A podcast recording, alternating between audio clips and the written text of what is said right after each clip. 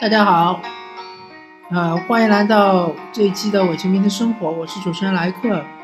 我们这档节目将和大家聊一聊有关足球、篮球以及生活本身的一些有趣的话题。呃，今天这期节目我们将和大家聊一聊电子竞技和我的那些事儿。嗯，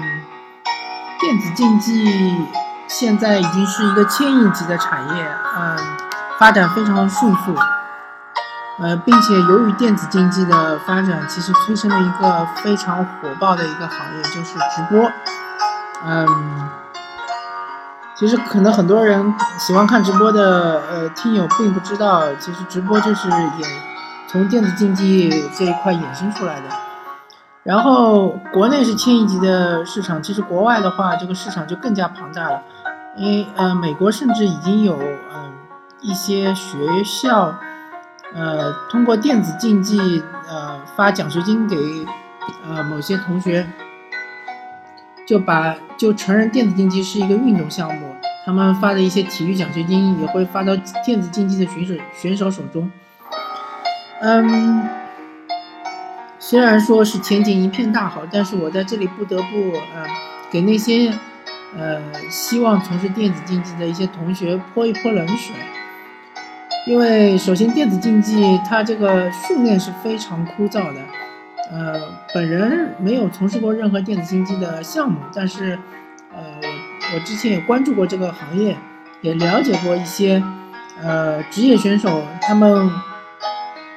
回顾他们之前刚出道的时候那些训练的状况，比如说，呃，特别刻苦的选手可能一天要练个十小时到十二小时。那我们知道一一天其实，呃，正常的呃工作时间，国家规定是八小时。那如果你是十小时，你就等于是加班两小时；如果十二小时，那就更夸张，加班四小时。那如果说你要保证睡眠质量，一般的运动员都要保证很好的睡眠，那你最起码要睡个八小时吧。那你余下来的时间其实只有，嗯，四到六个小时。那你中间还要吃喝拉撒。其实，嗯，这个训练强度是非常大的，而且基本上是没有休息的，啊，没有所谓双休日的概念，每天都要持续训练十小时，嗯，甚至还有一些比较夸张的训练方法，就比如说，呃，之前一个比较老的游戏叫《魔兽争霸》，呃，我我不知道现在是不是还有呃同学或是听友还呃曾经玩过呃。这个魔兽争霸这个游戏呢，有一个种族叫精灵族，精灵族里面的呃起始的一个呃单位就是叫小精灵。小精灵它没有攻击能力，它不能攻击，呃，但是它呃可以采树，呃，它可以挂在树上采树。那么呃，Magic 羊就是老杨这个前嗯呃。魔兽争霸三的职业选手，现现在应该是非常著名的解说，可能现在已经转到幕后了。之前是呃游戏风云非常著名的解说，他就说过一个故事，他说他之前为了研究这个小精灵，他挂在树上，什么树的位置是能够不让嗯近身单位砍到，因为近身单位它的这个攻击距离是很短的，呃，所以他就。每一张常用地图或者比赛地图，他都会去挂，呃，就去会去尝试用小精灵去挂每一棵树，呃，然后做这个模拟试验。呃，我们知道，呃，可能很多这个听友并不知道，其实呃，每一每一幅地图它树可能有两百到三百克，呃，常用的比赛地图可能有十几幅。那你你。你可能无法想象，呃，这个 Magic 羊他要做这个枯燥的动作，就是挂小精灵，然后找一个精神单位去打他，然后再挂小精灵再去打他，要做呃多少遍？同时他还要把这个每一个能够挂小精灵，然后不被打到的这个位置要记住。呃，其实，呃，我个人理解是非常枯燥的一个工作。所以说，其实电子竞技也是运动的一呃一种运，任何运动项目的从事者都会其实体验到这个训练是非常枯燥的。当然，比赛是非常呃激动的，激动人心的比赛是非常激烈的，但是训练确实是非常枯燥的，是打基础的。嗯。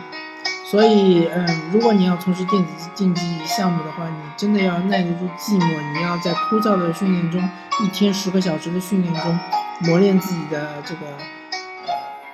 反应，磨练自己的大局观，磨练自己的这个呃嗯，磨练自己的手速。嗯，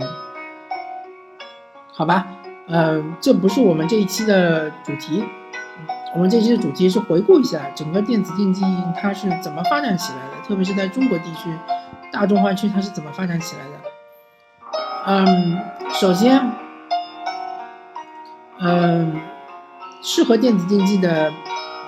比赛的游戏呢，一般是属于那么几种，一种就是计时策略游戏，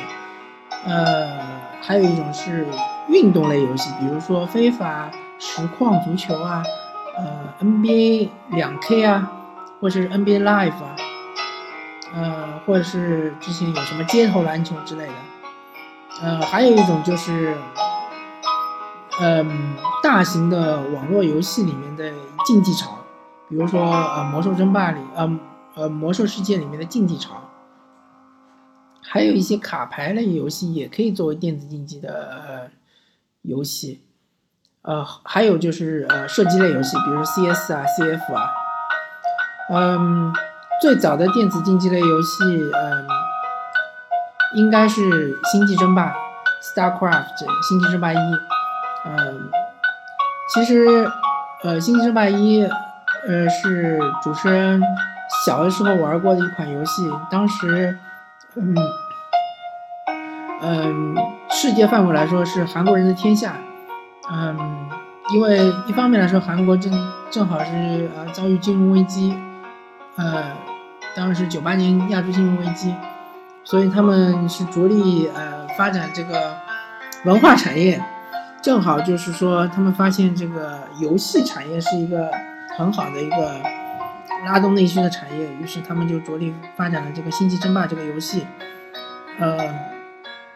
当然是可以用“万人空巷”这个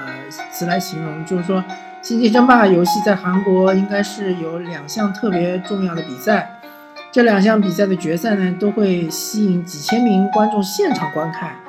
然后同时还有，呃，好多的观众在电视机前观看直播。嗯，相对来说，中国的发展没有韩国这么好，但是中国呃也有很多的《星际争霸》的。游戏迷，那我身边呢就有一位呃，我们的所谓的高手，曾经参加过这个星际争星际争霸的这个呃 WC 级上海呃中国赛区上海赛区的一个比赛，打进了八强。那相对来说，这个成绩是非常不错的。呃，如果说星际争霸当时是属于一个正式的运动项目的话，它应该是。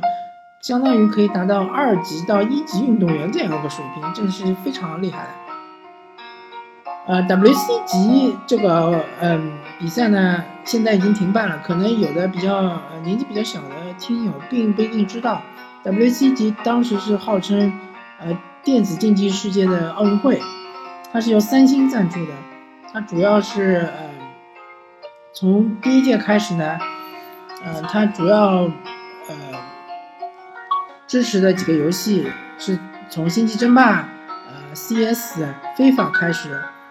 然后慢慢慢慢演变到嗯魔兽争霸，然后星际争霸还是还是继续在比星际魔兽、魔兽争霸三，然后还是 CS，还是非法，呃，然后慢慢慢慢逐渐逐渐的就呃星际争霸被淘汰了，后面几届我也没看。呃，反正它是可以说是电子竞技世界的世界杯或者是奥运会，是呃全世界顶尖玩家之间切磋的一个很好的舞台。呃，OK，我们还是回到星际争霸。呃，当时嗯，代表中国去参加 WCG，嗯，星际争霸的呃这个几位职业玩家呢，我其实 ID 我已经有点不太记得了，但是我唯一记得的，嗯，比较厉害的一个是 F 九幺，一个是 PJ，他们甚至打到二十五六岁还是在打，还是能够打进 WCG 正赛。甚至 PJ 好像还呃打到过半决赛，最后还是输给了韩国选手，呃是一比二，呃是惜败吧，可以说已经是非常厉害了。当然我还记得当时韩国呃其实呃星际争霸比赛相对来说嗯 WC 级比赛不是水平最高的比赛，因为就像就像是呃乒乓球比赛。呃，奥运会比赛绝对不是水平最高的比赛，可能国内的这个奥运会选拔赛相对来说水平是更高的。那星际争霸这个比赛呢，相对来说韩国进韩国他自己举办的这个两个杯赛是水平更高的。我当当年有幸目睹了，呃，星际争霸最高水平的两位选手解冻和呃教主猥琐教教主的嗯一场这个。惊天动地的三比一，呃，四番的一个决赛啊，非常精彩。那然后《星际争霸》因为这款游戏已经比较老了，它已经统治了嗯即时策略游戏十年。十年之后呢，出了一款新的游戏叫《魔兽争霸三》。《魔兽争霸三》呢，相对来说它那个画质是更加精美，呃，平衡性一开始呢是没有《星际争霸》做的好，所以《星际争霸》呢暂时还是。在 WCG 中，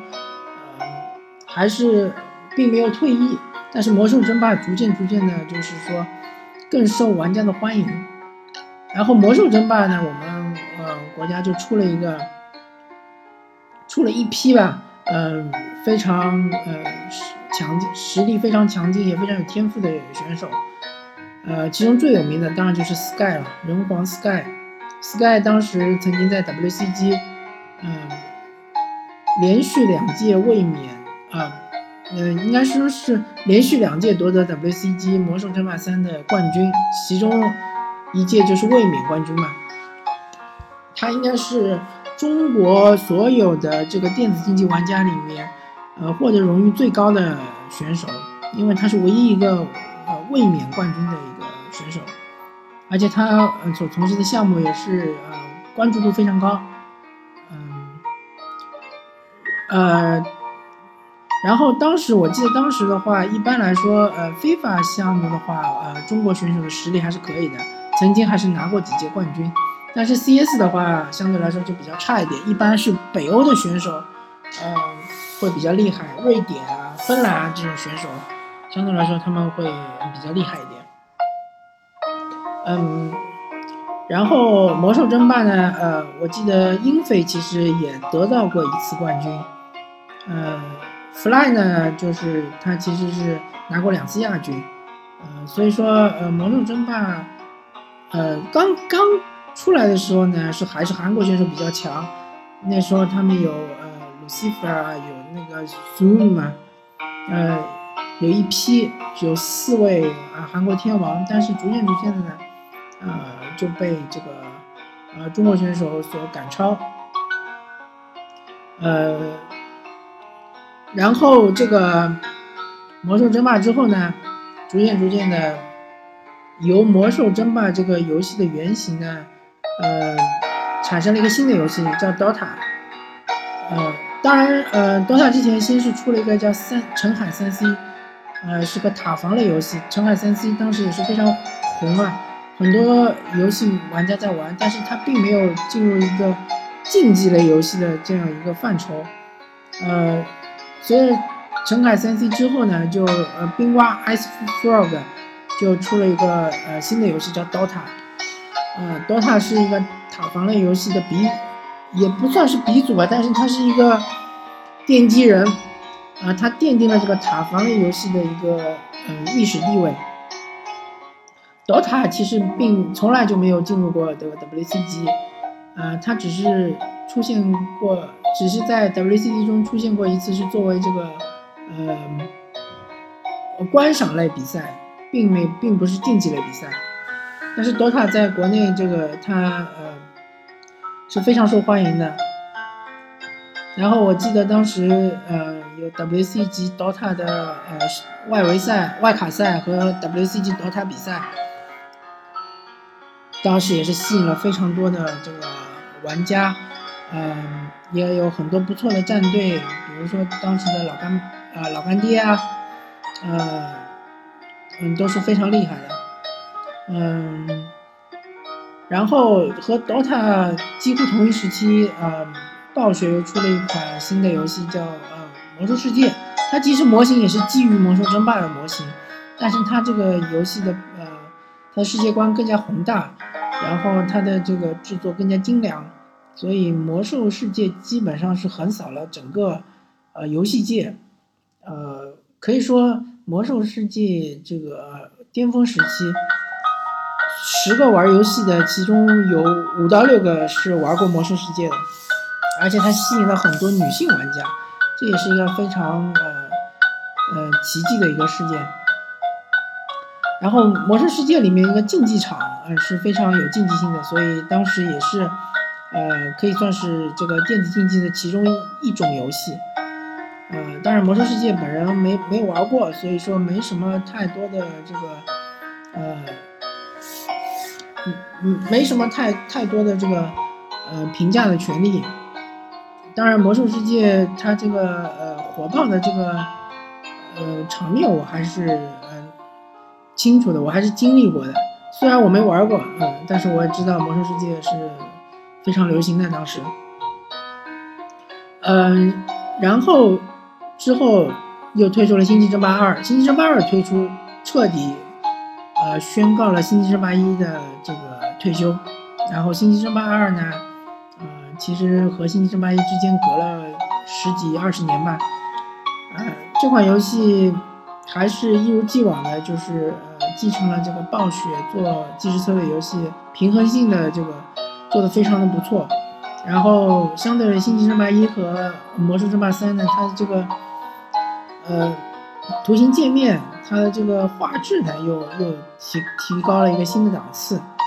所以《星际争霸二》现在还依然作为一个。电子竞技类游戏是活跃于整个这个主流市场，呃，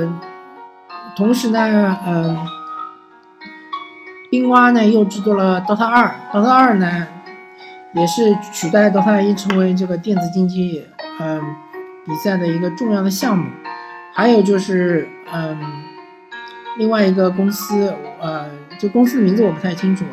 它是出了那个英雄联盟 LOL。呃，当然代理我知道是腾讯，腾讯是在呃是作为中国代理，呃其实也是类 DOTA 的游戏吧，呃中国的这个玩家玩的也是比较多，还有就是嗯呃之后取代了 CS 嗯的那个网络，我个人认为是网络 CS 游戏，就是 CF 嘛，其实呃意思是差不多的，也是射击类游戏。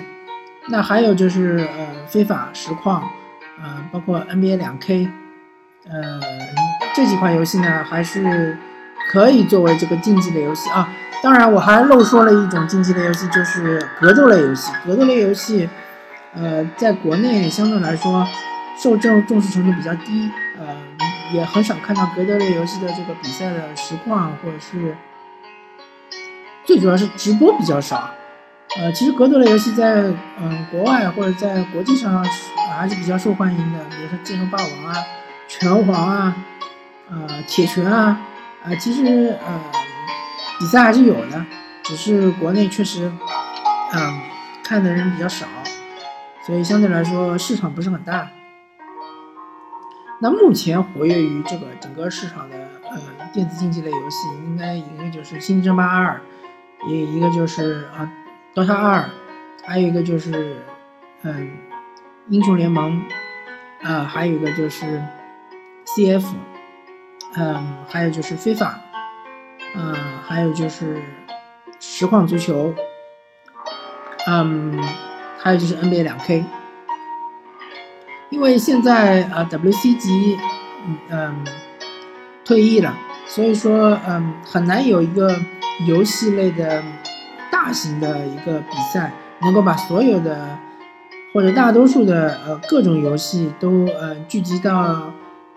呃一项赛事中进行比赛，所以现在更多的是各个游戏之间它呃自己找那个赞助商来呃举行一些。单项的比赛，比如说 DOTA 二啊，之前有有一些这个，嗯，比较著名的一些比赛，啊，奖金也比较呃诱人，嗯，那相对来说，我们国家呃现在水平比较高的就是 DOTA 二，嗯，星际二的话，相对来说还是要略逊于韩国选手一筹，因为韩国选手他原来就有星际一的这个。嗯，基础比较好嘛，所以星际二相对来说也是继承了他们之前的那种基础。虽然星际争霸二对于操作的要求其实是，呃，减弱了不少，和星际一比的话，微操作是减少了不少。但是，呃，相对来说，韩国韩国选手基础比较好，所以他们星期二是打的相对还是比较好的。那，呃，英雄联盟的话，其实我不太关注。应该说，中国选手水平也是比较高的。嗯，总体来说，嗯，电子竞技逐渐逐渐的从这个地下的呃地下运动，逐渐逐渐的走到了这个阳光中，成为一个光明正大的一个正面的运动。嗯，各种呃各位家长，特别是一些比较年轻的家长。逐渐逐渐也意识到，其实电子竞技是一项体育运动，呃，也不再会说，呃，小孩如果玩游戏的话，就说，呃，玩玩物丧志啊，说他这个，嗯，呃，反正就，呃，说他是嗯有了网瘾啊什么的，嗯，负面的评价会比较少一点，因为大家都理解到电子竞技，呃，也是一项，嗯，健康的运动。虽然说它可能会导致一些呃，比如说眼睛不好啊，或比如说呃，嗯身上比如说呃腰椎不好、颈椎不好啊，但这是嗯正常的运动项目都会有的一种磨损，对于身体的磨损。我并不认为这个嗯就因为这些磨损就把电子竞技排除于其他运动之中。希望大家更加平和的，更加呃用嗯公平的眼光来呃关注电子竞技，嗯，当然嗯呃电子竞技的发展其实也离不开呃各位这个从事电子竞技的工作人员的努力和大家的贡献，嗯，但是我个人嗯不是很。看得惯一些，比如说，呃，是明明是没有这个能力，或者是没有一定的电子竞技水平的这个选手或者主持人在那边，呃，讲解或者呃评评论一些电子竞技的比赛。嗯，我还是希望有更多的职业的、专业的呃前选手，或者说是嗯。对于电子竞技有一定研究的，特别是战术啊方面有研究的人来做一些电子竞技的直播的这个